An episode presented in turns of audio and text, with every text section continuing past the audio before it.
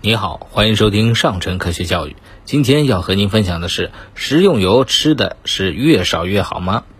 最近啊，老是有人在说，只要少吃油，心血管疾病呢就跟我没关系了。一年中最热的时候就要到了，你准备好了吗？在家想吃冰，在外呢，冰啤酒、撸串是少不了的。不过呢，小心慢性病啊，悄悄的找上你。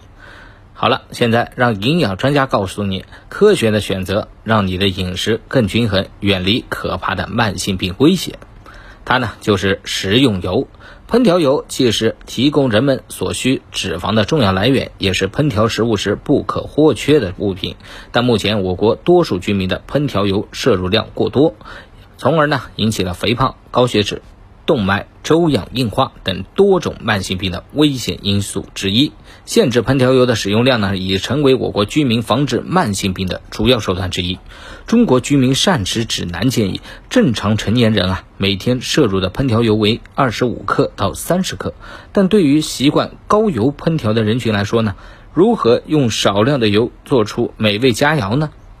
第一呢，选择少油的烹调方式，尽可能选择蒸、煮、炖、焖、拌、急火、快炒等烹饪方式，少油炸，用煎的方式呢代替炸也是可以减少烹调油的用量。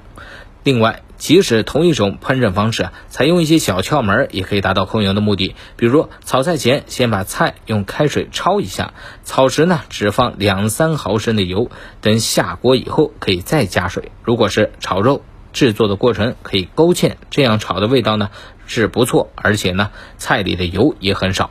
第二呢，选择合适的烹饪器皿。可以用呢平底锅炒菜，用五克油即可铺满锅底，还增加了油与菜的接触面积，做出来的菜啊味道一点儿也不差。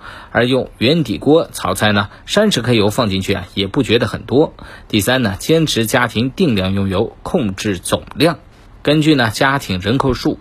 还有呢，在家吃饭的次数，计算出一周全家用油量，把大桶的油倒入有刻度的控油瓶或者其他的量具中，做到心中有数。例如，一家三口之家，每周呢推荐摄入烹饪油就是五百二十五克，差不多啊就是一控油壶就是五百毫升的量。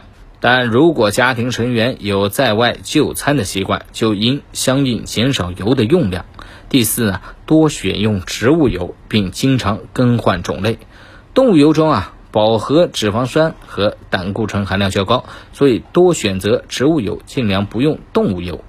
植物油呢，包括花生油、大豆油、芝麻油、菜籽油、橄榄油、玉米油等等。由于其脂肪酸构成了不同，营养特点呢也是不同，因此选择烹调油也应该遵循多样化的原则，经常去更换。在外吃饭点菜。菜肉果粮一个都不能少。好了，今天的节目我们就分享到这儿，我们下期节目再见。